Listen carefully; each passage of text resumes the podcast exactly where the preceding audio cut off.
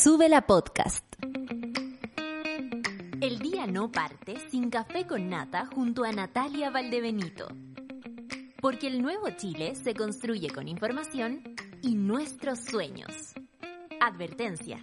En este lugar nos reímos a pesar de todo. Monitos, monitas, monites. Ya son ocho años así completitos. En marzo cumplimos y lanzamos nuestro noveno año de Café con Nata. Saludándoles todas las mañanas. Eh, es para mí un honor, por supuesto, meterme en sus vidas, en sus orejitas, en sus cabezas, en sus cubículos de mierda o el cubículo que tienen en casa. Eh, y nada, ya que estamos casi terminando la temporada eh, octava de nuestro café con nata, no más que agradecerles, Monada, por estar ahí del otro lado, siempre resistiendo, también en el podcast. Por supuesto que eh, tenemos o, estamos pensando lo que va a ser nuestro café con nata de, de este año que empieza en marzo, por supuesto como se empiezan las cosas acá en, en nuestro país, pero también Clau, estamos uniformados. Eh, pero también, eh, eh, nada, agradecer. Sin ustedes esto no sería posible. Gracias a la Decadente con Brillo, gracias a la Nico, gracias a la Orfe, gracias al Jorge, gracias al Quique, gracias al Medalla, gracias al Joker, gracias al Fran, gracias, hoy qué lástima equivocarme, gracias a la Clau, gracias a la Luisa, gracias a eh, Alonso Alonso, gracias al Germán, gracias a eh, al, Ángel, al, Miguel Ángel, uy, y así. Mi cabeza igual puede, ¿ah? pero me voy a ir acordando. Así que salúdenme esta mañana porque ya vamos finalizando estas semanas la octava temporada del Café con Nata y empezamos, por supuesto, con la lectura del tiempo aquí en tu programa favorito matutino, Café con Nata en Sube la Radio. 25 grados en Arica, te cachai hablar así. 24 grados en Iquique, va a estar muy agradable.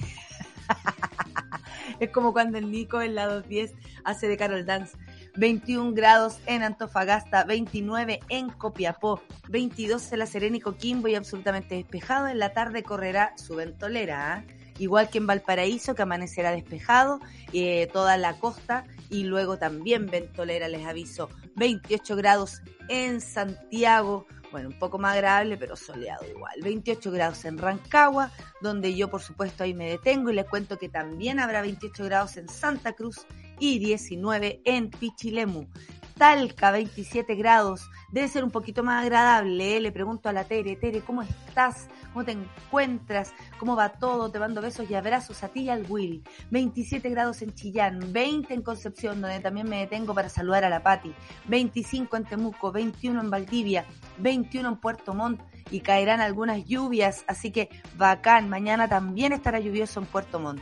Coyhaique 26, donde lloverá mañana, atención con eso, todo va cambiando, 24 grados en las Torres del Paine, 17 en Punta Arenas, 27 en Rapanui, Juan Fernández 19 y 2 grados en la Antártica chilena. Los titulares del día de hoy son los siguientes. Yo estoy corriendo la cabra porque tengo que ir a buscar mi café.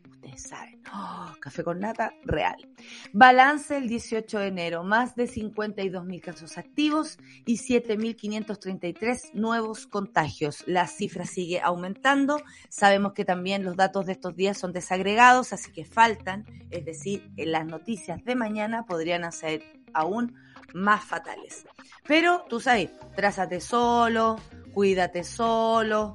¿ah? Eh, esa es el, eh, la máxima de este país.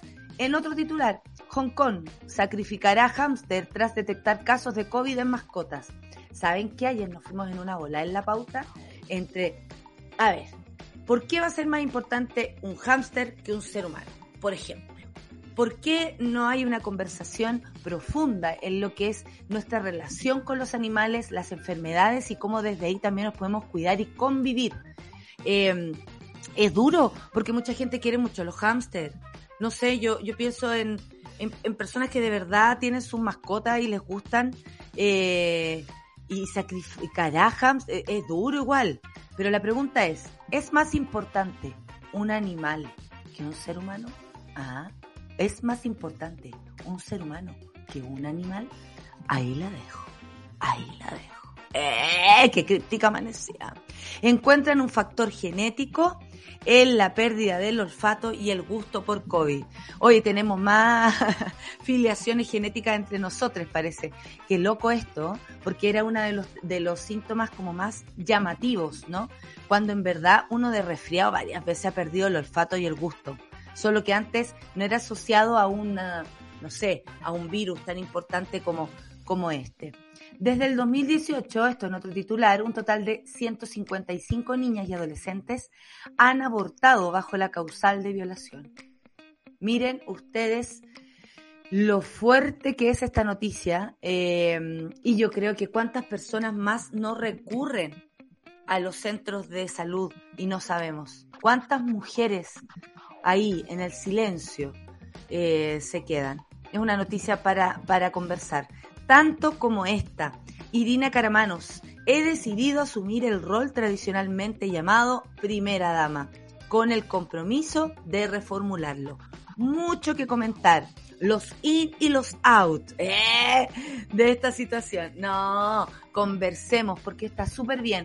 Disentir, conversar, reflexionar sobre todos los lugares de poder, creo no solamente el de la primera dama, sino que todos los lugares de poder debieran estar ahí, ahí en el ojo. Pero este se hace importante porque, claro, se dijeron algunas cosas, luego se toma otra decisión y algunas personas están re felices con que el lugar de la primera dama desapareciera, otros tienen súper claro que ese lugar no puede desaparecer así como así porque tiene, tiene ciertas obligaciones y la otra es que se cambie definitivamente lo que esto significa. Bueno, veremos qué pasa. Y aquí lo conversaremos. Gobierno no descarta racionamiento de agua para las Condes, Vitacura y Lobarnechea. Deben ser la cantidad de pasto que tienen para regar.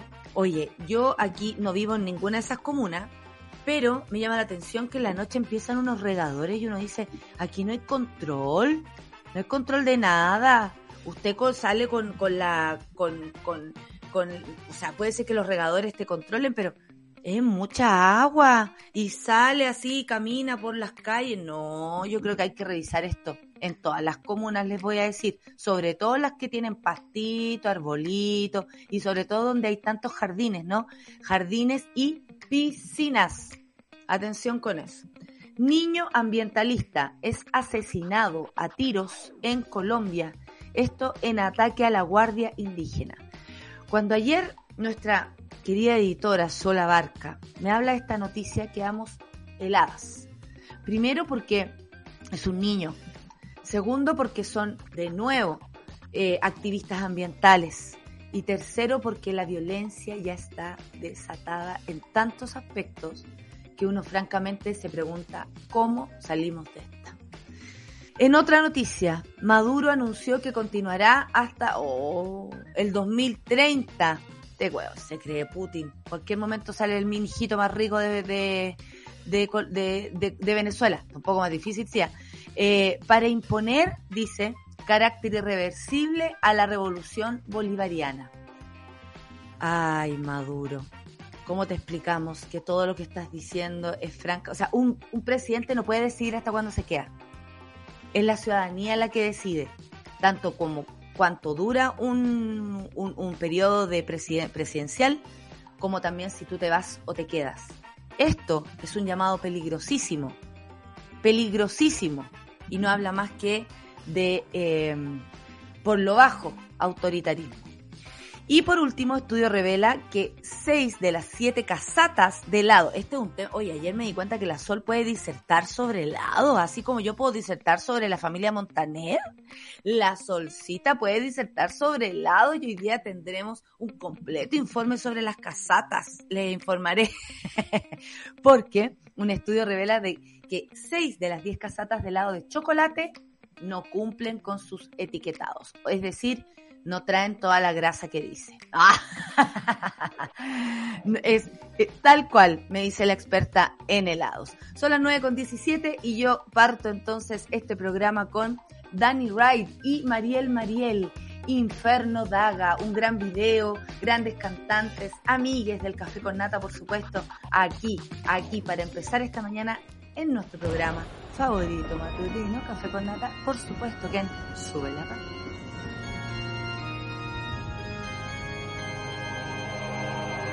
Existo entre este montón de acertijos. Café con nata.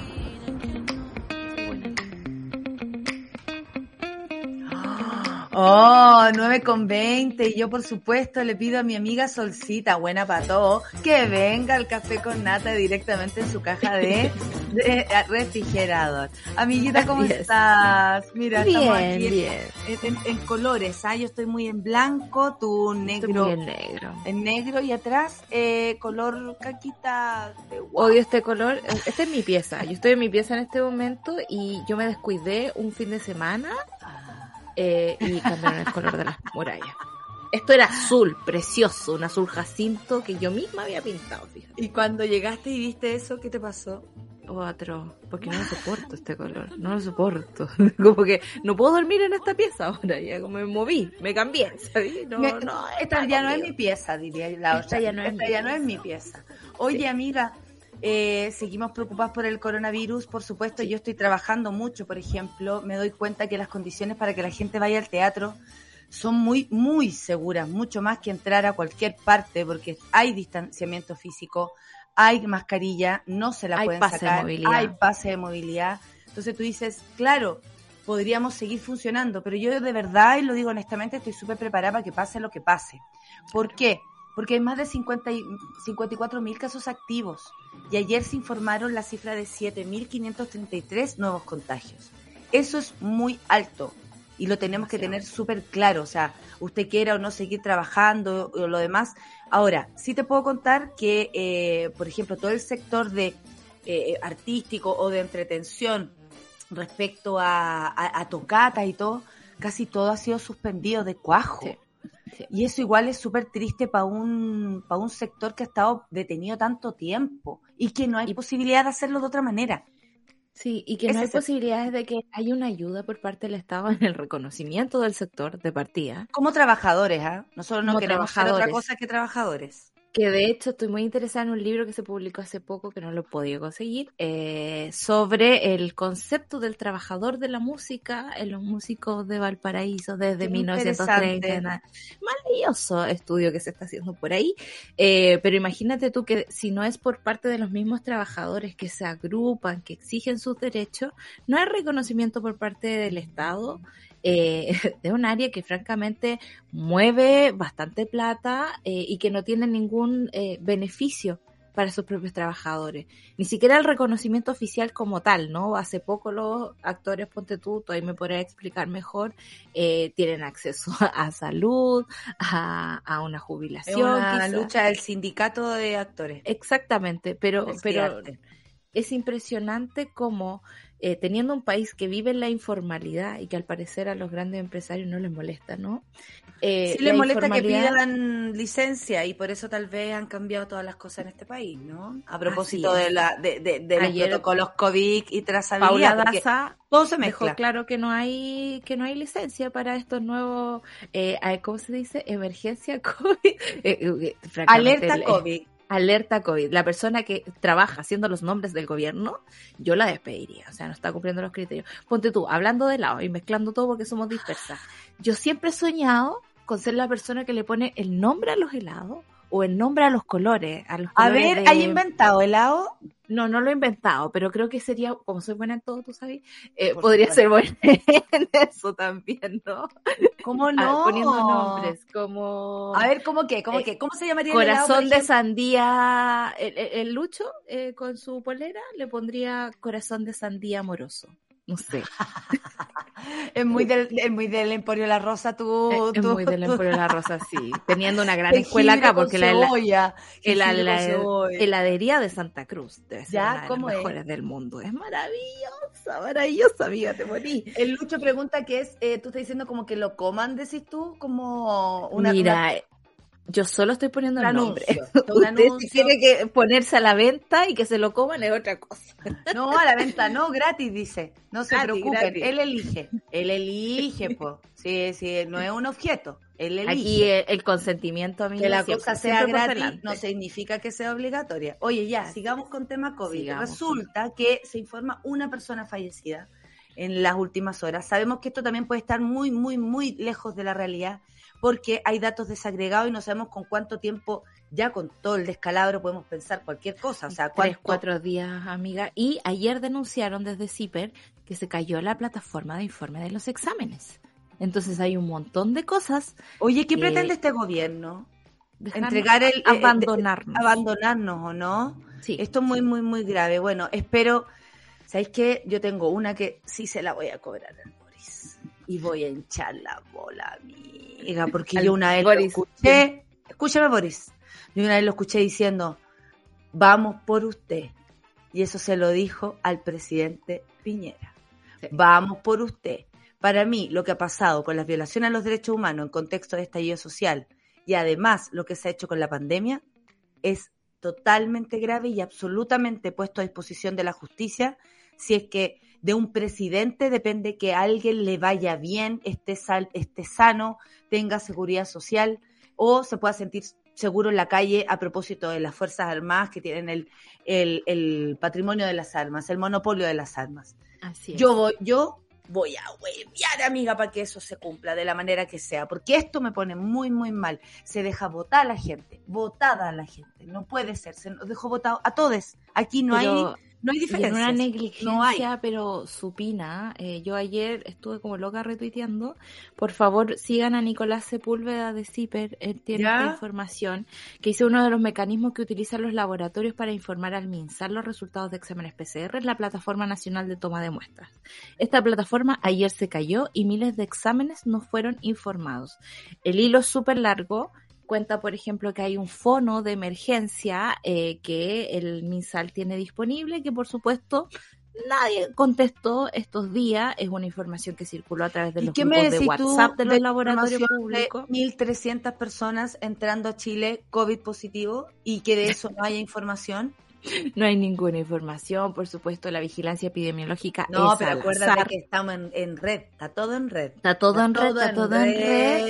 Eh, Red, red, la única red, Red, que hay. red, Red, red, red. Y también ayer retuiteé a un señor que me pareció muy bueno recordar, ¿no? Porque a, a mí me da mucha rabia que, que se borre con el codo como años de investigación, años de trabajo, el respeto que le tenemos a la ciencia y a, a la acumulación de conocimiento con un sentido útil, ¿no? Y en ese sentido, cuando eh, aquí A eso es, pues. José dice, eh, cuando escuchen hablar de inmunidad de rebaño para COVID, que es algo muy presente en estos momentos, que pareciera ser el criterio del gobierno, recuerden que ninguna enfermedad transmisible en la historia de la humanidad desapareció por rebaño natural. La viruela circuló miles de años y solo se erradicó con una vacuna. Entonces, francamente, lo que están tratando de hacer, ¿no? Que nos enfermemos todos, ¿Cachai? Que es, Es- como lo mismo que dijo Mañalich desde el primer momento. Seguimos con las reglas de Mañalich aquí. Sí. Les cuento que hay 421 personas hospitalizadas a propósito del COVID y de estas 329 ti- están conectadas a respiración mecánica artificial, eh, 306 camas críticas disponibles aún y 292 cupos disponibles en 47 residencias sanitarias a lo largo del territorio nacional. Bastante poco para lo que significa. ¿ah? El 91% de la ocupación, te digo. No es y como menor. uno va a ir a una residencia ahora, como soy contacto estrecho, soy alerta COVID, no tengo licencia. Hola, entonces, déjenme ¿cómo pasar, tengo dudas. Tengo dudas. Hola, que- quiero dejar a mi familia. Solo sé que nada sé. que hay COVID. Claro. ¿Quién te acredita que la persona que está entrando ahí no va a relajarse? En la- las residencias sanitarias reciben, yo no las conozco, no tengo idea cómo No, yo tampoco. Te reciben con un examen de antígeno, un examen rápido. ¿Por qué no hemos pu- pu- puesto como la política de testeo primero que cualquier otra cosa, teniendo los lo recursos? no han hecho. ¿no? Además. O sea, y además yo creo que es muy eh, simplista escudarse en esta opción de que ocurre en todo el mundo. En todo el mundo hay brotes, en todo el mundo se está muriendo la gente y francamente en otros Pero países ya se están haciendo. ¿Cómo la excusa va a ser, eh, oye, es que todos fueron? ¿Tú te acuerdas cuando, cuando chica, eh, oye, eh, eh, todos se hicieron un aro en la guata? Ya, es que a mí me pasó que mi mamá no me dejó hacerme un aro en la guata. Menos mala, porque Menos mal. Gracias, tía. Gracias, tía. Se pasó. mamá muy visionaria. según ella, porque yo era alérgica a todo. Entonces, no me dejó hacerme un aro en la guata. Y, y lo mismo era, pero si todos se lo hacen, no, po. Si No, tus amigos se tiran del puente, tú te vas tú a tirar del te vas a tirar del puente. Decían a mí. No me abra los ojos, ¿ah? No me abra tanto Claro. los ojos. Ya, y todas esas cosas. Eh, no tiene. ¿Cómo eso que to- en todo el mundo? Oye, si en todo el mundo. Y resulta que cuando en todo el mundo pasan cosas y acá se lucen, ellos dicen no. Además, en todo el mundo está pasando esto, menos en Chile. Pero o sea, nosotros no. usan el relato y lo manosean como quieran. La pregunta ya fue instalada. Nos vamos a ir a la canción con esta pregunta. ¿Es más importante una persona que un hámster o que cualquier animal? ¿Por qué? Porque Hong Kong dice que sacrificará hámster tras detectar COVID en mascotas. Es una pregunta. Y hoy día, le cholito ah, de, de, de, partida, le, ley hámster ahora. eh, A mí me mordió un hámster cuando chica, ¿lo podéis creer? Esas el historias y más a la vuelta. ¿Cómo se llamaba? El pusizo. Lo El mejor hámster del Mati. el nombre del hámster. El pusizo. No había escuchado esa wea. Ya, ¿alguien tuvo hámster? ¿Cómo se llevan con los hámsters? Es una buena pregunta. Una buena pregunta. La Sol no se llevaba también con el pusizo, hay que decirlo. No, Oye, no, no. vamos a escuchar una canción de tía de Grupo Red, porque el ¿Por qué único no? existe. En La red, red, desde cuando cambiaron el Transantiago a red, nadie pescó. Tampoco, corneta ¿Qué la gastadero de plata? Corneta, esa cuestión. Es pa' puro que la olla, la, la, la señora haga sombreros, cintillos, se, se diera color. No podré olvidarme de ti. Ya, chao, dice el DJ. A continuación, la canción de tía. Ya, chao. En Café con Nata de Sube la Radio. Chao.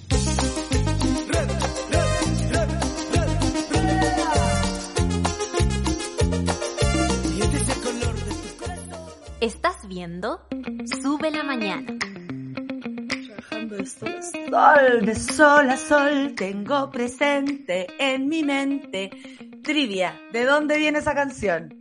Ya, les tengo que contar que Quilicura Teatro Juan Radrigán 2022, entre el 5 y el 30 de enero, se llevará a cabo una nueva edición de este tradicional encuentro teatral maravilloso en Quilicura, cumpliendo, por supuesto, con todos los protocolos sanitarios vigentes, porque además es al aire libre. Estrenos y los mejores montajes del 2021 se presentarán de manera abierta y con acceso liberado con enfoque feminista, preocupación por la diversidad y la ecología y los mayores. Quilicura Teatro Juan Radrigán 2022, del 5 al 30 de enero, 12 sectores de Quilicura, esta semana en Valle Lo Campino, gratis. ¿Dónde pueden ver la información? quilicurateatro.cl. Estoy con mi amiga experta en hámster y helados. Y esta noticia nos llamó la atención porque a- de inmediato nos hizo preguntarnos cómo convivir la naturaleza, las personas y cómo también las personas podemos dejar de aniquilar la naturaleza, francamente, desde todo punto de vista, si tengamos problemas o no con ella. Inicialmente se detectaron 11 muestras positivas. Estoy hablando de los hámsters que dicen los eh, en Hong Kong que eh, quieren sacrificar porque detectaron ahí eh, cepas, ¿no? Eh, y algo de COVID. Bueno, Inicialmente se detectaron 11 muestras positivas entre los hámster en venta. Esto eran unos hámster en venta en la tienda de mascotas Little Boss, en el distrito comercial de Causeway Bay. Así es como se llama. Eh, se sacrificarán centenares de hámster luego de que algunos dieran positivo al COVID. Esto para eh, empeñarse, por supuesto, en la estrategia cero COVID que anunciaron el martes las autoridades. O sea, son nuevas decisiones, ¿no? En algún momento se habló de los murciélagos, eh, ahora se está hablando de los hámster. Usted sabe, amiga, que yo con todo lo que sea roedor tengo un poco de resistencia. Pero Igual. ahora que soy una Laurel Lover, me lo pregunto, weón. ¿Podré- Claro. ¿Puede el ser humano matar los animales porque le hace daño a ellos mismos cuando en este universo somos todos iguales de importante? Diosito Y más allá de eso, Dios, hay- hay- todos entraron en el arca de Noé. Discúlpenme, él se llevó animales, no personas. Exactamente, solo dos personas nomás. Y sería. Me llama la atención porque este año he recordado eh, mi infancia en el colegio más que cualquier otro año. Uno, el ciclo del agua. ¿No? Eh, para informarle al señor Llobet que no se la ande robando, a los parlamentarios que quieren guardar ríos a- y cosas o. Antonio Cas, claro, José Antonio Cas, que eh, desde ahora todos los ríos dan al mar. Miren, Imagínate tú que, ríos comunistas, ríos comunistas. Y eh, hablemos también de, de, la pirámide alimenticia, ¿no? Exacto, eh, que también la pasaba en el colegio y creo que lo único que yo sabía porque había que colorear los alimentos. Exactamente, pirámide alimenticia que incluía a los animales humanos y animales no humanos. Y en ese sentido el coronavirus nos debería dejar una gran lección, creo yo, que es el tema de la zoonosis todas las enfermedades que saltan de los animales a las personas, que no necesariamente atacan a los animales mismos, pero que se producen por un contacto indebido debido a que el ser humano va arrasando por el, por el mundo. Por ejemplo, si uno quiere hacer el manso complejo de edificios en las dunas de Concord, eh, empezáis a arrasar con lo que hay alrededor.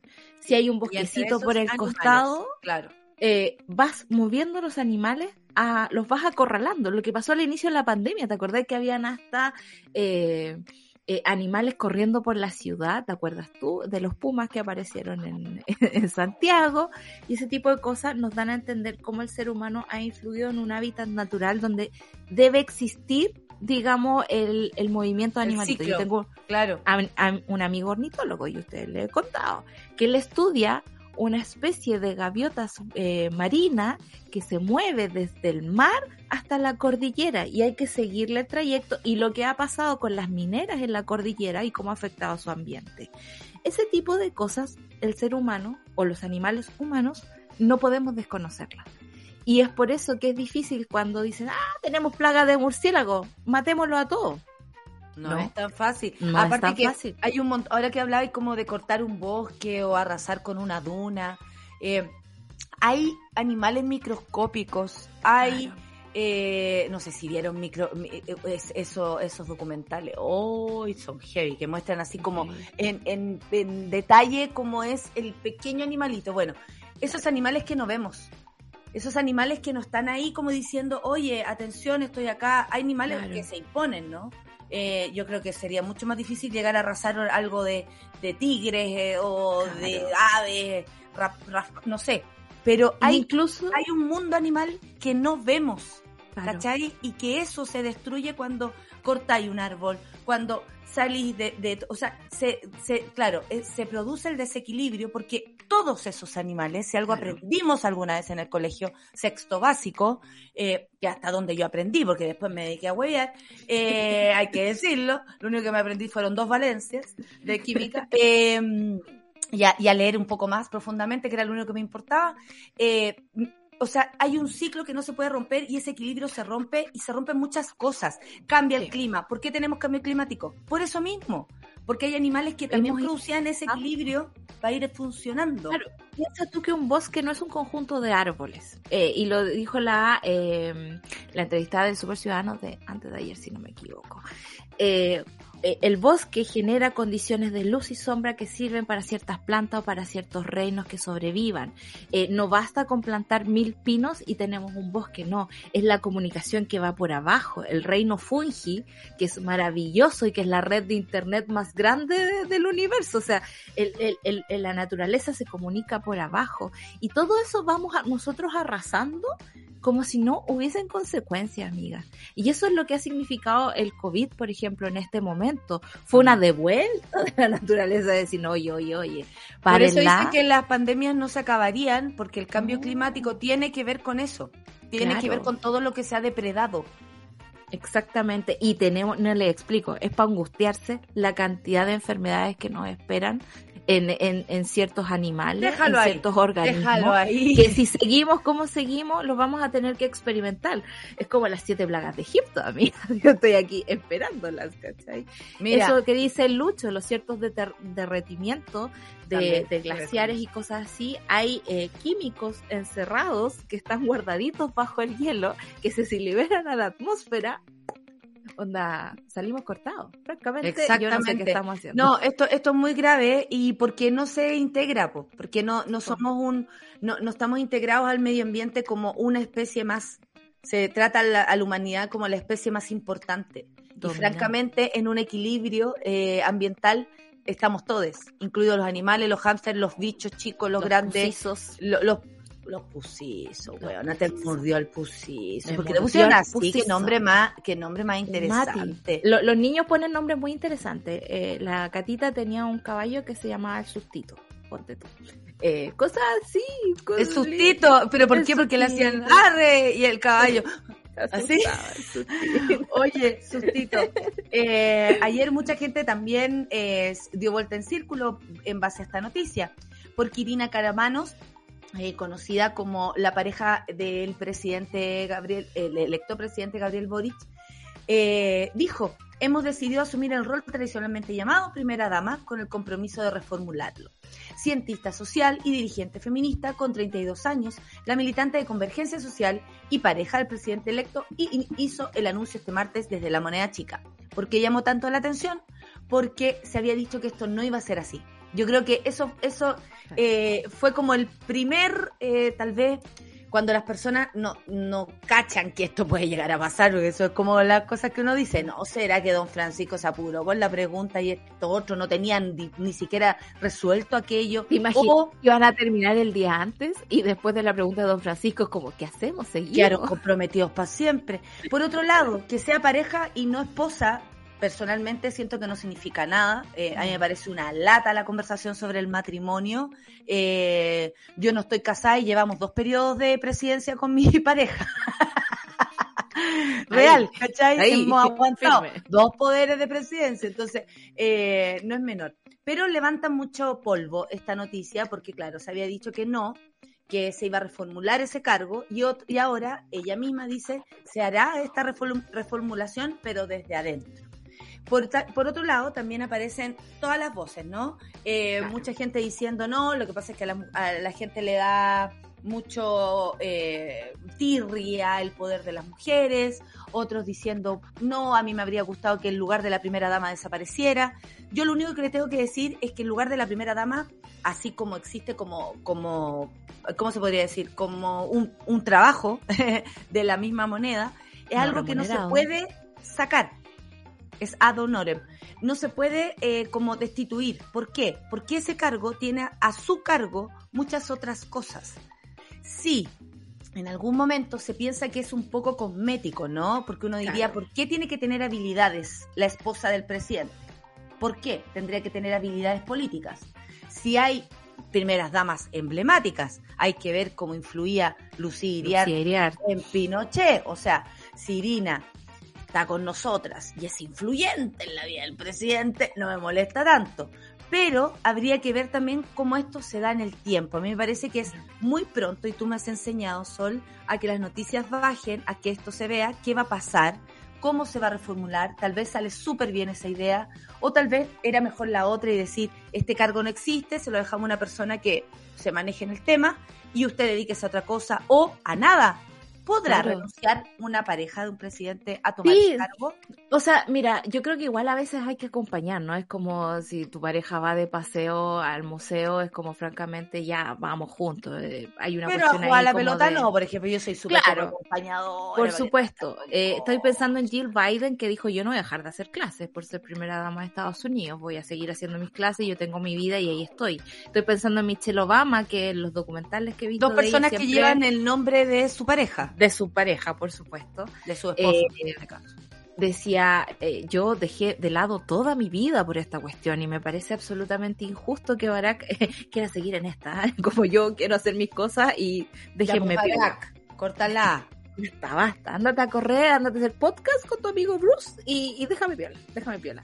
Pero también hay que entender que Chile, eh, creo yo, son decisiones de super transición. Recordemos que la Convención Constitucional está funcionando y es probable que ellos mismos sean los que reformulen este tipo de cosas más allá de lo que haga la misma presidencia en este momento.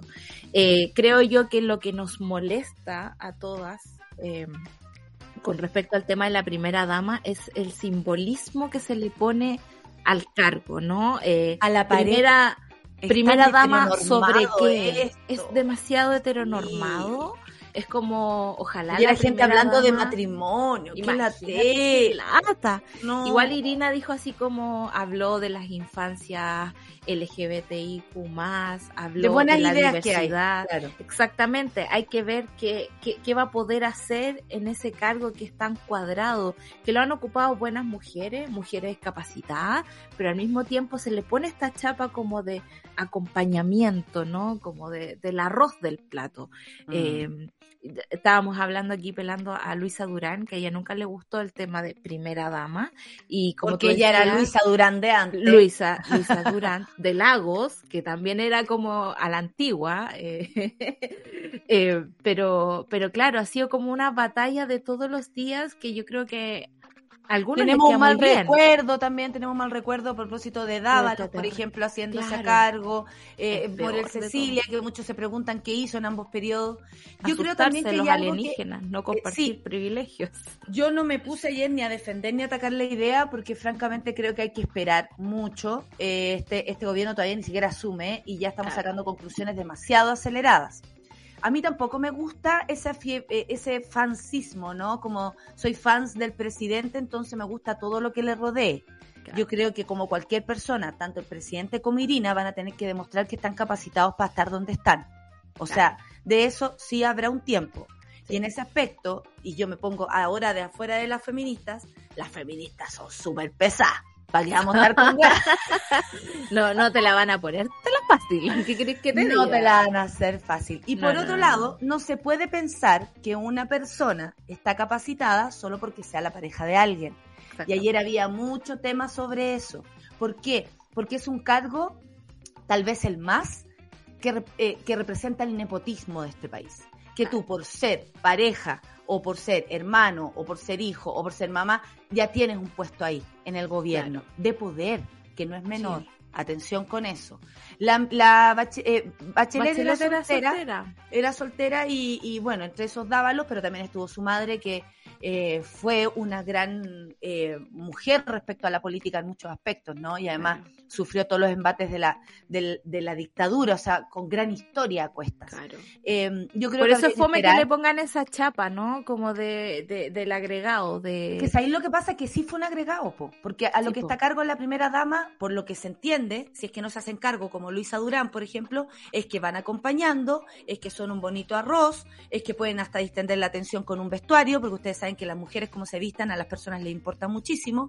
Eh, importa también porque uno comunica a través de eso, pero no importa más que lo que estás haciendo. Y por otro lado, es era muy cosmético. Porque eh, estar ahí para inauguraciones, ir a la fundación no sé cuánto, si era bien heteronormado, pues si responde a cosas que hacen las mujeres. Ahora, creo que más eso es lo que se puede cambiar desde adentro, creo más allá de eso, también me, me, me, salta, digamos, la duda con respecto a la función de la presidencia en esta área. Las primeras damas se encargan de las fundaciones como benéficas de presidencia. Eh, estos son las orquestas juveniles, Prodemu, eh, hablamos también de eh, los Elige Vivir Sano, que ahí Cecilia Morel se lo robó al Ministerio de la SOA, Carla Rubilar. el tema de los abuelitos también se lo robó Cecilia Morel. Entonces, claro, no podemos ser ingenuos y pensar que aquí es para nada. Cecilia Morel lo ocupó para instalar cierta agenda. Porque creían que, le iba a salvar el pellejo a, Piñera. Po. Ablandar algo. También es súper loco este contraste, ¿no? En un presidente sin gracia, como Sebastián Piñera, y alguien que parece un poco más carismático, como Gabriel Boric. Entonces, claro que las pasiones, como decía ahí la Fundación Jaime Guzmán, alerta, ¿cómo era? Alerta, de carnaval, alerta de carnaval y felicidad. Ánimo carnavalesco, es como que, que ¿acaso no se puede ser Jaime feliz? Guzmán, Fundación Jaime Guzmán, alerta sobre ambiente carnavalesco, a propósito de Gabriel Boric. O sea, se, muere, se mueren en oh. Bután, donde el Producto Interno Bruto se mide de acuerdo a la felicidad de su pueblo. o sea, en Costa Rica devuélvete, no está no, pura vida, no, no, chao. Pero creo que es un debate que se va a dar, que va a ser transitorio y que también tiene que ver con lo que va a pasar en la Convención Constitucional sobre las atribuciones de la presidencia, ¿no? Porque aquí tenemos mm. un país... Eh, escuchaba ayer alguien también que, quiere las weas así como de una manera muy tradicional, weona. Y, y, y, cambiar para que todo siga igual, a mí no me hace sentido ya ese gato partismo, ¿no? Aquí se cambia, se critica, se construye y es porque queremos un nuevo país también, ¿no? Así que vamos a estar ahí súper atentos a qué vaya a pasar eh, con Irina Caramaros y qué va a ser en, en, este periodo. Pero no es una decisión de una persona, Cecilia, por favor, reforma, reformula mejor la pregunta porque si no te podemos responder, güey. Oye, son las 9.53 y no queremos dejar de pasar por aquí, porque es bastante grave esta noticia. Niño ambientalista es asesinado a tiros, esto en Colombia, en un ataque a la Guardia Indígena. Breiner David Cucuñame, de 14 años, es el primer ecologista al que le quitan la vida en el 2022. Ustedes sabrán que a los ecologistas o los activistas ambientales les pasa mucho esto y para qué decir mm, Centroamérica, eh, Colombia, México, está muy fuerte la cosa. Bueno, em, en el país más peligroso, dicen, por Colombia para defender la naturaleza. En los últimos años Colombia se ha convertido en el país más peligroso para los ambientalistas. 227 asesinatos a defensores del medio ambiente en el 2020. 65 ocurrieron en el país cafetero. Este es un niño, 14 años. La fiscalía informó el domingo por la noche en un tuit que el hecho ocurrió el viernes pasado, donde también murió Guillermo Chocante Ipia, escolta del gobernador indígena Luis Fabián Camacho Hueito, y en este que este último resultó herido. Las autoridades indígenas atribuyeron los ataques a grupos activos de extintas FARC. Eh, bueno, a, cuidarse, ¿ah? porque la autoridad en todos lados le ponen la chapa al tiro y la verdad es que sabemos que también las autoridades son las que quieren abolir eh, el activismo ambiental básicamente porque les trae problemas. Claro. Esto eh, se despidió dolidamente del adolescente, dice el Consejo Regional Indígena del Cauca, como un cuidador de la madre tierra, guardián del territorio, guardia indígena estudiantil Kiwe Tecna, del resguardo de las delicias, niño protector de la vida, NASA de Naciones Colectivas y Sueños Grandes. A mí me da mucha pena esta weá. Esta noticia eh, me rompe el corazón y lo digo porque en Colombia existe esta guardia eh, regional indígena del Cauca, que es esta provincia, ¿no? Eh, donde ellos tienen jurisprudencia sobre su territorio, o sea, la policía no se puede meter. Y en ese sentido, tiene que haber algún tipo de mediación cuando se conoce la historia de las FARC, por ejemplo, cómo han militarizado las selvas, los bosques y cómo ha sido utilizado por los gobiernos de derecha en Colombia para producir inestabilidad en su propio país a mm. propósito de los beneficios que ellos mismos van a sacar. Cuando tú dejas esto al libre albedrío, ¿no? ocurren accidentes, y lo voy a decir así porque la investigación no ha avanzado más allá, como esto, que en un enfrentamiento termina un niño eh, con balas en su espalda.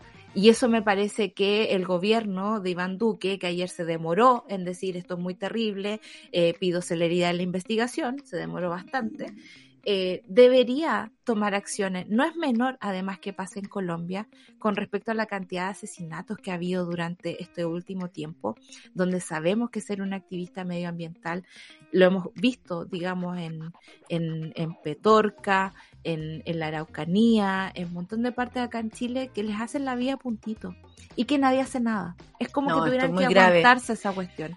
Por eso el acuerdo de Escazú, que no, ha, que no ha firmado el presidente Piñera, es tan importante, porque se necesita algo que a nivel mundial también proteja a los activistas ambientales sobre todo. ¿Por qué? Porque hoy que hablamos de hámster, hablamos de pandemia, estamos hablando de crisis climática. Y eso está aquí para quedarse. ¿Las cosas van a cambiar? Sí. ¿Nuestra vida está cambiando? Sí. Abruptamente, desde el 2019 en adelante a propósito de la pandemia, sí, está pasando pero tenemos que estar a la altura y no acabando con la vida de quienes defienden, como acá decían a propósito de este niño de 14 años, eh, la madre tierra. Solcita, son las 9.57, nos vamos a escuchar música porque después tenemos conversación sobre porno. Esto en nuestro panel feminista. ¿Qué me dices tú? A mí me parece fantástico. Hablemos sobre el porno. Eh, ¿Con qué nos vamos? ¿Con qué nos vamos a... Mm, a la, a la música, a la, Lo vamos a, ir, pero Maduro va a seguir en el poder. hasta el 2030 está amenazando. Qué mal, además, un presidente no puede decir hasta cuándo está ahí. Es el pueblo el que decide, hombre, es el pueblo el que decide. Vamos a escuchar a Chacacán con Like Sugar aquí en Café con Nata de Súbela Radio.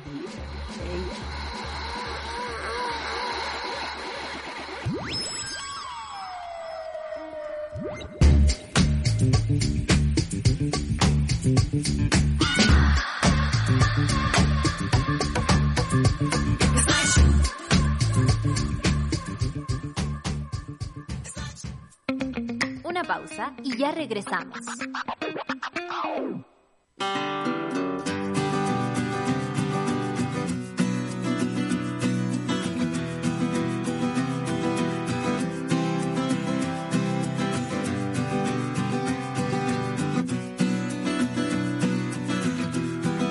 Lo relevante de este programa, más allá de la capacitación, es la empleabilidad, que luego ellos puedan quedarse en esos lugares o en la red que integra este programa de gastronomía social para que puedan acceder a puestos de trabajo en el futuro. Estas son las típicas eh, acciones que son de win-win, porque vamos a poder tener acceso a jóvenes que van a estar capacitados con competencias, así que eso eh, lo valoramos mucho.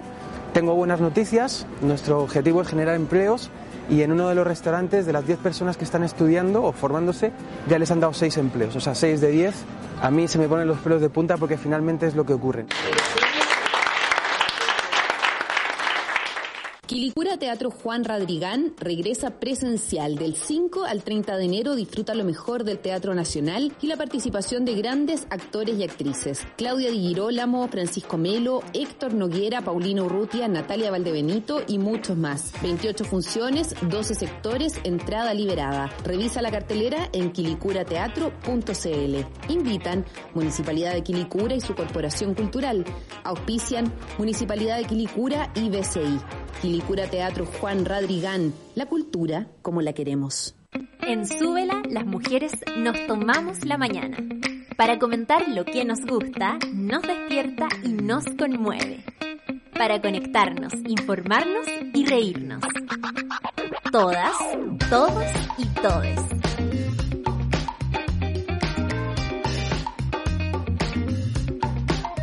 Café con nata. Super Ciudadanos. Satélite Pop. Caceritas. Acompáñanos de lunes a viernes desde las 9 a.m. en Sube la Mañana. Nos vemos y escuchamos desde subela.cl y a través de nuestra app. Súbela, un nuevo medio para un nuevo Chile. Ya estamos de vuelta en Sube la Mañana. Ya nos estamos riendo y compartiendo con las invitadas que vienen a continuación, pero yo les tengo que recordar que después del Café con Nata viene Super Ciudadanos y la sigue nuestra gran amiga Claudita Cayo, Claudita Cayo, con Satélite Pop y todas las cosas que ella sabe, por supuesto, arroba chirimoy alegre para que la sigan, ¿eh? Corpo Quilicura, sí, Quilicura Teatro Juan Radrigán 2022, hoy 19 de enero a las 21 horas, adivinen, Mentes Salvajes, Valle Locampino, Quilicura. Cinco personajes que padecen la condición conocida como ensoñación excesiva se reúnen para hablar de las fantasías que han ido construyendo diariamente a través de los años. Narran historias creadas en los constantes sueños que mantienen despiertos y que en la práctica se han convertido en una verdadera vida paralela. Dirigido por Víctor Carrasco, basada en el texto de Marcus Linden, es protagonizada por Paulino Urrutia, Francisca Gavilán, Natalia Valdebenito, Pedro Campos y el gran Héctor Noguera. Para mayores de 12 años y más información, quilicurateatro.cl. A continuación, nuestro panel feminista con Corporación Humanas aquí en Conata de Ciudad. Ya nos movilizamos para impulsar un montón de cambios. En este año decisivo seguimos siendo protagonistas. El panel feminista de Café con Nata es presentado por Corporación Humanas y el Observatorio de Género y Equidad. Nada sin nosotras. Aquí estamos, porque mira, somos cuatro, me encanta. Este es nuestro panel feminista del día de hoy. Les presento a Paula Vidal, cofundadora y dirección de arte, ya les voy a explicar de qué. Y Carol, como Monkbridge, ¿así? Monkbridge, Monkbridge. Mockridge. Mockridge. Perfecto, sí, pues hay que decirlo bien si su apellido, pues compañera. Productora general, ¿de qué estoy hablando? De Excéntrico Fest. Entre el 22 y el 29 de enero eh, de este año se desarrollará la tercera edición de la muestra internacional del cine excéntrico, que reúne más de 80 obras cinematográficas en un programa que abordará las políticas radicales pro sexo frente a asuntos como el trabajo sexual, las prácticas BD, Mira, esto me lo van a tener que explicar porque yo la verdad no conocía este concepto. BDSM y el porno heterocentrado. Hoy conversamos con Paula, con Carol. Muchas gracias por estar acá, queridas compañeras. Es un, es un gran tema y muchas gracias por hacerse cargo también de esto, ¿no? Siempre es muy importante. Hola Carol, hola Paula. Hola. Oye, les tengo Oye, que me hacer- sorprende, Natalia, que no sepas lo que es el BDSM. No, no sé. po. Te lo voy a dejar para el último. Te lo voy a último. Eso, ya, ya, perfecto. Pero a mí me gusta aprender y me gusta decir que no sé, porque uno cuando no sabe Exacto. tiene que decirlo y no hacerse la que sabe, porque esa wea sí que está. Oye, eh, preguntas rápidas feministas. Paula, para ti, recomiéndanos un libro, una serie, una película inspiradora en la lucha feminista o sobre este mismo tema. Uf, eh, libro Teoría King Kong de Ya. Virginie de- Despentes. Eh, serie I Might Destroy You. Es una de las Perfecto. series que más, me ha gustado. Eh, y película, bueno, podría, podría recomendar cualquiera de las que tenemos en, en la muestra ahora. Una de mis favoritas es Hologang, que está dentro de la función hetero, porno hetero traidor, que la, la, la curé yo. y está bien buena para darle una vuelta a las ideas de lo que es el porno eh, en un punto de vista feminista. Excelente dato, vamos a estar atentos también porque eso es lo que queremos, promocionar además esta muestra no menor. ¿ah? Carol, ¿a qué mujer hay que ponerle atención según tú? Por lo que está haciendo, por su trabajo actual, anterior, un- una referente, alguien que venga, quien sea. Mm, Yo creo que me- la Brigitte Batiste, eh, que es eh, una mujer trans colombiana y que está dando ahí una interesante como propuesta con respecto como a las ecologías queer sobre la diferencia. Yo creo que ¿Ecologías latinoamericana, ecologías queer. Ella es bióloga ¿Ya? y está y hace rato que viene como poniendo una, una propuesta bien entretenida sobre los ecosistemas, sobre la diferencia que trae como la- lo, lo natural versus como lo cultural. Entonces yo creo que hay que darle una vuelta. Como mujer trans también, súper importante. Excelente dato. Oye, esto para las dos. Paula, regálanos una frase tuya o una cita feminista que hayas encontrado por ahí que quieras compartir. Lo mismo para Carol, primero Oye. Paula y luego Carol. Ya me, me ha costado pensar así como una cita así, pero yo creo que también relacionado con, con lo que hacemos y, y la idea ¿no? de, de lo, de lo que es el feminismo, para mí una, una cita importante es eh, que la revolución no sea sin placer. El placer es importantísimo dentro de la revolución feminista. Excelente. Carol, y yo soy más desordenada. Pero, dale, eh, Carol, si aquí hay espacio para tengo una- todos. Tengo una frase, tengo una frase muy buena. Eh, y les digo después de quién es. Es, eh, usted no diga haga pipí, usted diga haga pisí, pisí, no haga pipí. Y me, y me parece, es de la Maraca Bastarda, activista y Perfecto, performance perfecto. chilena. Y me parece muy bueno en esta idea que vamos a entrar en tema, me imagino, como de ir higienizando los espacios, como Eh, el feminismo ha higienizado la pornografía, como todos esos lugares, entonces no diga pipí, te diga, te haga pipí. El niño no le hace pipí, ni le hace pipí. Te Como mea, citando a mi el niño te mea. Maraca, el niño te mea. El pipí, el pipí. Excelente, porque eso de la higienización es muy interesante, ¿ah? es un gran tema. Yo creo que, uff, da para otro, da para otro momento. Solcita, empecemos. La Solcita es nuestra Empecemos. editora, así que ella le va a hacer la pregunta interesante. Yo, ustedes saben, Esto es una conversación, por suerte. por supuesto. Más allá de, de- de una entrevista fome, ¿no? Eh, pero para partir eh, con todo esto, cuéntenos qué es el Festival Excéntrico, en qué consiste y dónde ocurrirá, porque eh, eh, como que el titular es bastante entretenido, ¿no? Muestra Internacional de Pornografías Críticas. ¿A qué se refieren? Eh, yo sé que Ya, son muy Paula. feministas Dale, y que Paula, no quieren Paula. pasarse. Siempre nos pasa esto con las mujeres. Sí, sí. Te No, no, juro, no, los hombres Nadie no tienen ningún problema. Los hombres al Oye, tiro, mira, tenemos una pauta también. Te- Mira, tenemos una pauta. explico. Y la Paula sabe que va ella. Bueno, en, el festi- en la muestra de, de pornografía crítica partió hace, eh, esta es la tercera versión, ya llevamos tres años. Eh, partió desde la inquietud que tenemos con Nicole eh, hace muchos años atrás, como 10 años más o menos, eh, sobre lo que era el, eh, la representación del, del, del sexo no explícito en, en, las obras cinematográficas. En, nosotros con, con Nico estuvimos en Festival Cine B y ahí teníamos una función que era sobre post-porno y, y desde ahí que nos digamos, que intentamos armar nuestra propia muestra sobre eh, pornografía que se sale de, de la idea de, de, lo que es la pornografía, digamos, comúnmente conocida. ¿no? Con un punto de vista cinematográfico, en, en, ese sentido es de autor, ¿no? De donde hay un punto de vista, donde hay un discurso detrás, donde hay eh, una intención, más allá de mostrar escenas sexualmente explícitas. Perfecto, eh, perfecto. Sí, bueno, eso es como lo puede resumir ¿no? en poquitas palabras lo que, de, de, lo que se trata el festival. Y lo que hacemos nosotros eh, básicamente es eh, mostrar, ¿no? mostrar obras que eh, se realizan en diferentes partes del mundo. Ahora estamos muy concentrados en, en, lo que se está haciendo en Chile, particularmente, que hay muy buenas obras y hay, hay un movimiento que está renaciendo sobre la pornografía crítica eh, y le tratamos de dar ventana y dar a conocer todo este movimiento que, que, que es bastante interesante.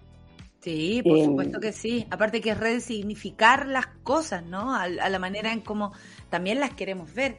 ¿Qué, qué, qué hablamos, Carol, cuando decimos pornografía crítica?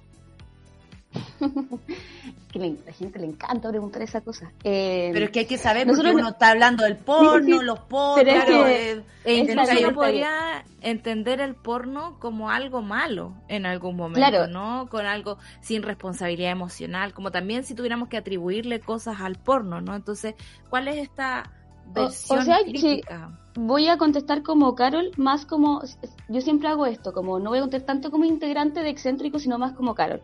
Y creo que la, la la apuesta tiene que ver más como qué es lo que se está cuál es la crítica que puede hacer la pornografía también como a ese lugar donde hemos ubicado la pornografía ¿cachai? como a mí personalmente me interesa más la crítica que puede construir ese espacio entonces yo creo que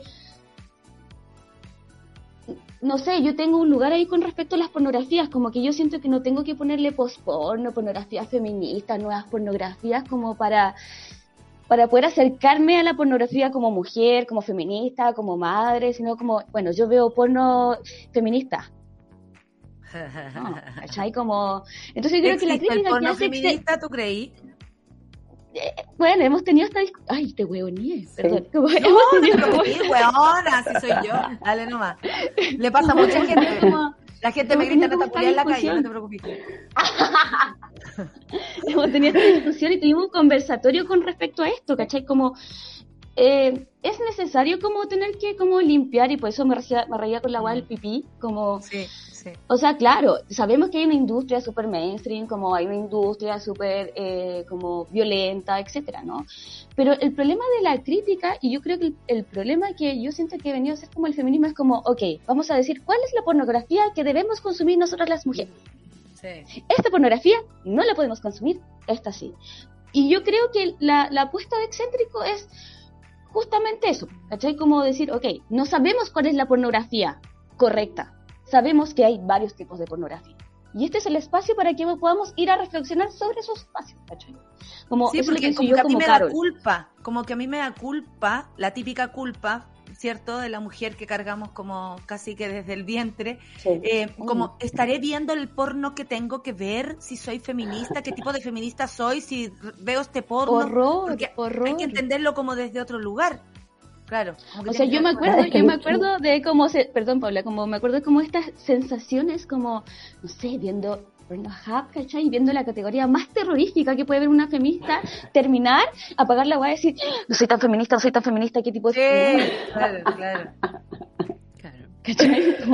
Pero tiene, tiene que ver también con, con digamos, con que, que, siempre a las mujeres nos han, nos han dicho qué es lo que tenemos que hacer, sí, ¿no? Sí. Eh, socialmente, ¿no? Eh, qué es lo que tenemos que ver, cómo, cómo, cómo, nos tenemos que portar, el tema de la virginidad también, ¿no? Que guarda la virtud, ¿no? De, de, de no, de, de, no entregar tu cuerpo, ¿no?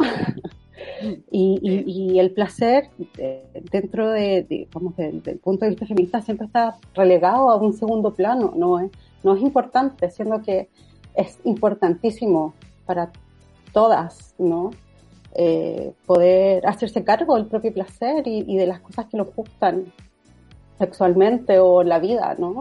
Así que, y también no sé. quizás sacarlo como de ese espacio tan íntimo y empezar a ponerlo más en el colectivo, pensarlo, decirlo, eh, criticarlo y, y, tener las herramientas para esa visión crítica, ¿no? Aquí, entre lo, eh, el documento que tenían ustedes, que yo leí, decía una instalación de criterio de apreciación crítica, una visión positiva del sexo y los placeres. Y me imagino que eso va ligado a las actividades que van eh, acompañando la muestra cinematográfica. ¿Cuáles son los... de ustedes, perdón, alguno de ustedes ha visto porno en conjunto con alguien? Que no sea como la pareja, se han gustado a ver porno, si no, se junta a ver no, como no. una película de terror. Ay, cuando chicos, pero en el colegio me acuerdo, que hicimos como una junta, un poco pasado, pero éramos muy niños y llevaron una película porno y nos juntamos en la casa de mi amiga, perdón, tío, tío, tío Nano, disculpe, va a escuchar esto, ¿eh? pero sucedió en la casa de mi amiga Pancha y, y porque va a escuchar porque está fallecido, entonces yo siento que son omniscientes los muertos. Eh, qué horror, qué horror. Sí, porque la tía Pilar todavía no se entera, pero eh, vimos porno en grupo, sí, me acuerdo. Pero en, eran más mis compañeros los que querían, las otras estábamos ahí como curioseando. Fue bien interesante de todas maneras, porque hablaba de un curso mixto que tenía mucha seguridad y mucha, mm.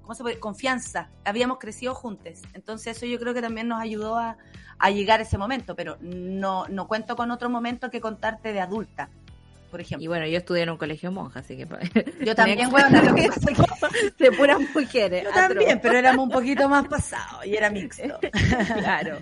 Eh, ¿Cuáles son las actividades que están alrededor de la muestra y cuáles son los temas que están tocando en esta ocasión? Porque me imagino que también los temas van cambiando de acuerdo a las épocas, a las cosas que nos van pasando, al contexto que nos rodea.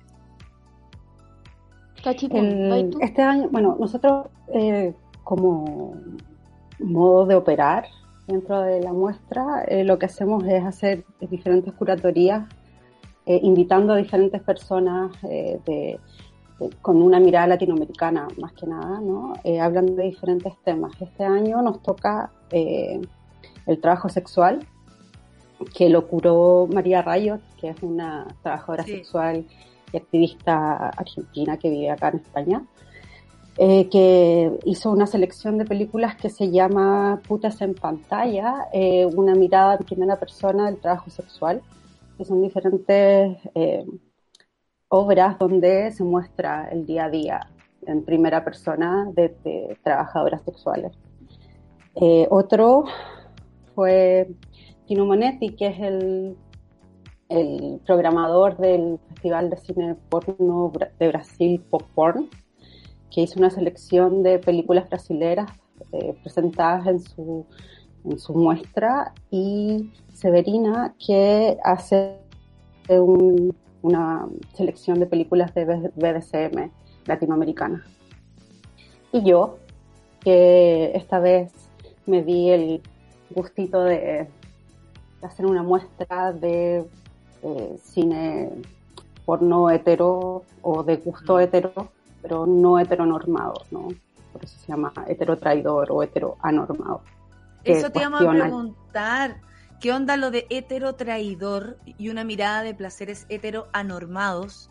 Eh, ¿Sabéis qué lo que pasa? Es que, eh, bueno, la, la Carol me dejó para el último el BDSM, yo también quiero saber, eh, pero hay tanto que aprender. Las escucho y se me llena la cabeza de preguntas, eh, básicamente porque fuimos criadas, y ya voy a hablar de las mujeres, creo que to, para todos por igual, porque el patriarcado nos crió a todos, pero eh, fuimos criadas bajo como ese alero de la culpa, ¿no? De, la, de, de puros hitos, como eh, la virginidad, eh, no asociada al placer, por supuesto, el sexo, eh, las mujeres nunca hablando de masturbación. Yo me acuerdo cuando una, una compañera lo dijo, todas como, "Ah, mentira, y a, investigar, ¿ah? Fue maravilloso, pero si no era una la que te abría la puerta, era imposible entender de qué estábamos hablando.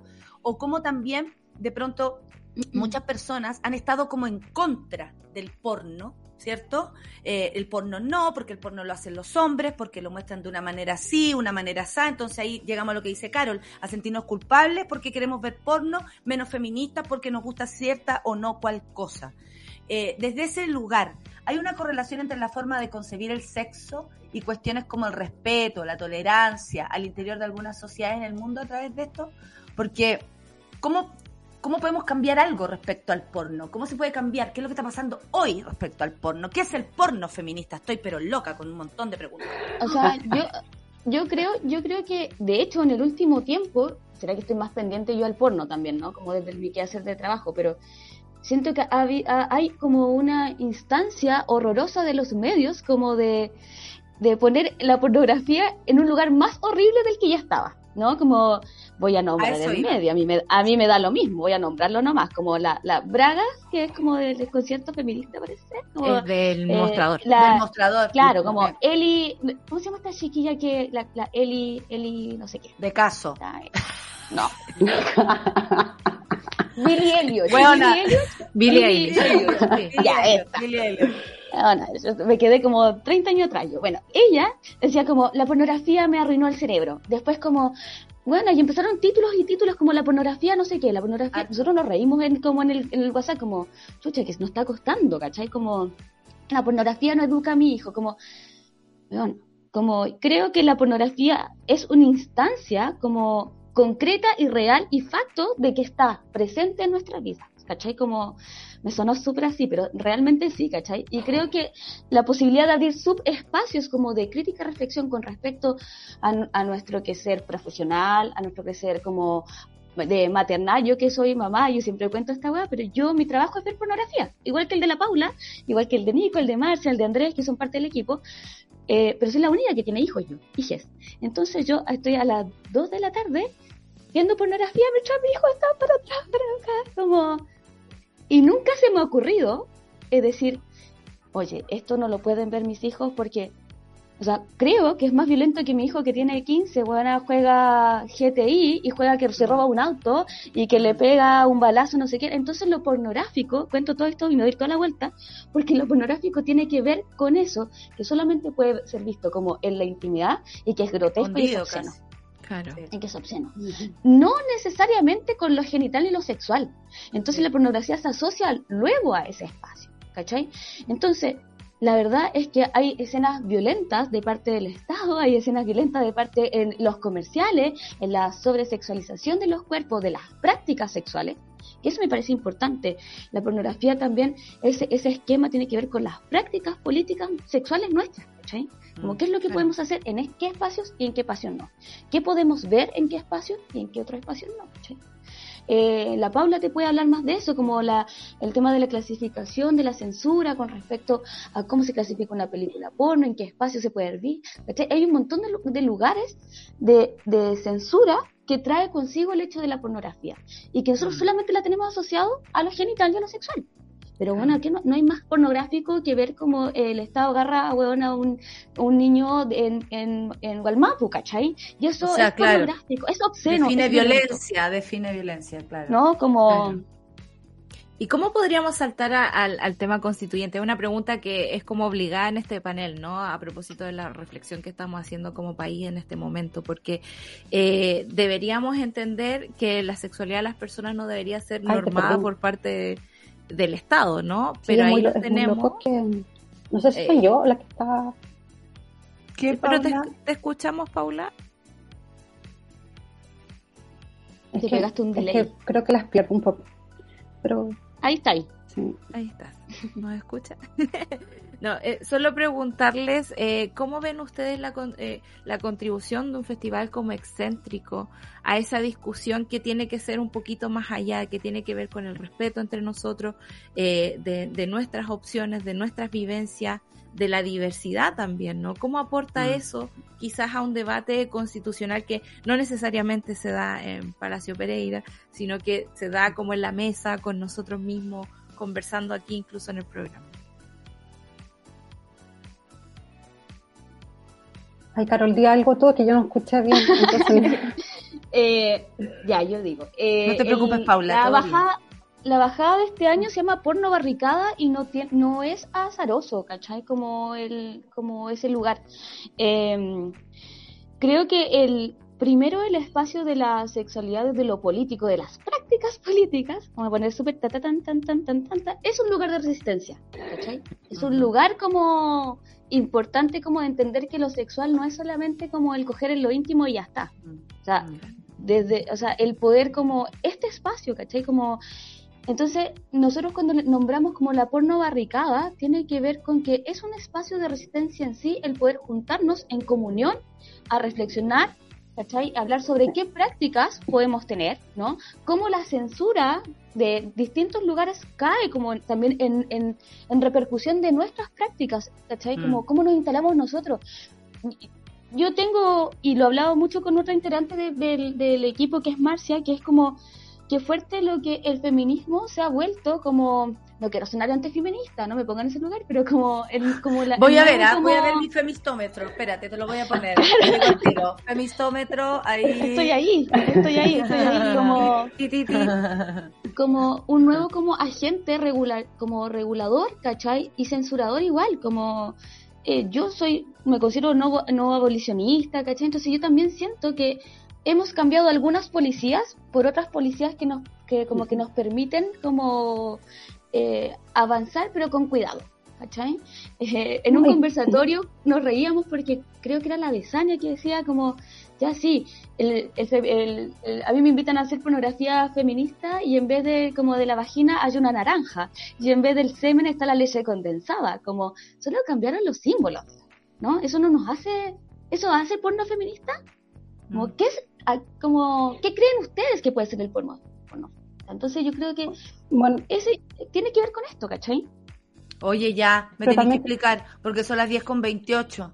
Y me tienes que decir qué son las prácticas BDSM, para que después me dé las coordenadas para este festival, por favor. Necesitamos saber cómo verlo. Me, me da mucha curiosidad y al público también. Son, Dale, Paula. Dale, Paula. Son siglas que, que significa, la, la B es de bondage, ¿no? Eh, la D de dominación, la S de... Ahí me perdí. Marcia. Sado. Sado masoquismo. Ah, de Sado. Eh, sado masoquismo y, y, la M. Sado masoquismo. Ah, sado masoquismo. Perfecto. Ya. Ah, sado Muchas gracias. claro. Muchas gracias, porque de verdad. Oye, les paso, les paso el dato porque además nosotros en Santiago tenemos de Alianza al Bar 105 Fetich. Que el Bar 105 Fetich es el bar que abrió eh, de la comunidad Leather. Entonces ahí pueden encontrar todo un mundo eh, BSM, seguro, consensuado también, y que van a ser los puntos de encuentro de las de las de la sesión, estaba, estaba sesionando ya, de la de las funciones de Santiago. Pero tienen funciones también en Valparaíso, ¿no? Sí, sí. sí Sala Insomnia y Espacio del Ángel acá en Santiago. Eso, cuéntenos cómo es el, la organización, cómo podemos ver, cómo podemos acceder a este excéntrico fest. El, bueno, las entradas de Valparaíso eh, se pueden comprar desde de manera presencial en el Cine Insomnia desde esta semana. Eh, y las de Santiago se pueden comprar a través de la eh, web de Salaca de Sala Sí. Que la gente está preguntando, hija, entonces yo tengo que responder con la información porque están ahí, pero muy atentos nuestro público. Igual pueden encontrar toda la info en el Instagram de Excéntrico, excéntrico. Y en la página web. La, gra- la gracia de la página web también, que los invito a visitarla, es que más allá de, de, de- de dar la información de dónde está, digamos, de dónde va a ser, cuáles son las fechas, cuál es el programa, también está la información de, las, de todas las películas, ¿no? La Perfecto. ficha de quién, quiénes las hizo, cuál es el, digamos, lo, las las fichas de, la producción, el- la sinopsis y, y los creadores de cada una de las películas, para que se hagan más o menos una idea de qué es lo que vamos a mostrar. Y también está la información de eh, cuál es la base de las curatorías que, que vamos a presentar este año. Así que los invito Perfecto. a revisar la Sí, página quedan web. todos invitados a Excéntrico Fest, empezando por la página web y de ahí para adelante, porque ahí pueden ver lo que, lo que está a disposición y por supuesto me imagino que están todo el año dando información, eh, eh, dando esta Sí. reflexión. eh, creo que este panel podría durar una hora y media, porque francamente hay mucho que hablar y honestamente... No sé si nos podemos poner de acuerdo, pero si en algo podemos estar súper claras, y lo digo en general porque nosotros estamos muy de acuerdo. Eh, eh, no necesitamos más policías, necesitamos eh, esas ventanas abiertas para vivir nuestras sexualidades, nuestras formas de ver esto, tanto de manera desatada como íntima, pero libre. Y yo creo que, que si Excéntrico Fest ayuda en eso, bienvenido sea. Muchas gracias, Carol. Muchas gracias, Paula. Ha sido una conversación muy interesante. Que les vaya súper bien con este Excéntrico Fest desde el 22 al 29 de enero. Estaremos atentos, por supuesto, seguirlo en Instagram y en todas sus redes. Y un abrazo para ustedes, por supuesto. Sobre todo para ti, Carol, que estás a poto pelado. Que te vaya muy bien. No podía dejar de decirlo. No podía dejar de decirlo. Un abrazo, compañeras. Que estén bien. Gracias por el Chao. espacio. Sí, muchas gracias por la invitación. Gracias a ustedes, muchas gracias a ustedes. Oye, Ya nos movilizamos para impulsar un montón de cambios. En este año decisivo seguimos siendo protagonistas. El panel feminista de Café con Nata fue presentado por Corporación Humanas y el Observatorio de Género y Equidad. Nada sin nosotras.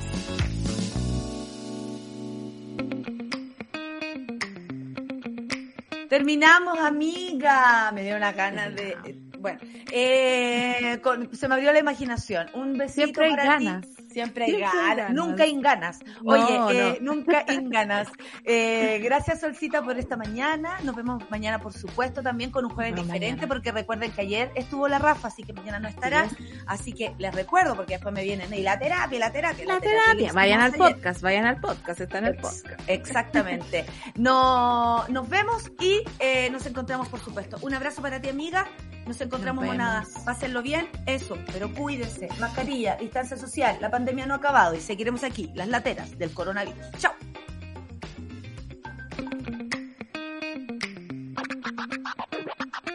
Eso fue Café con Nata junto a Natalia Valdebenito. Tu dosis para partir el día informado y muerto de la risa. Revisa este y otros capítulos en subela.cl o en nuestra app.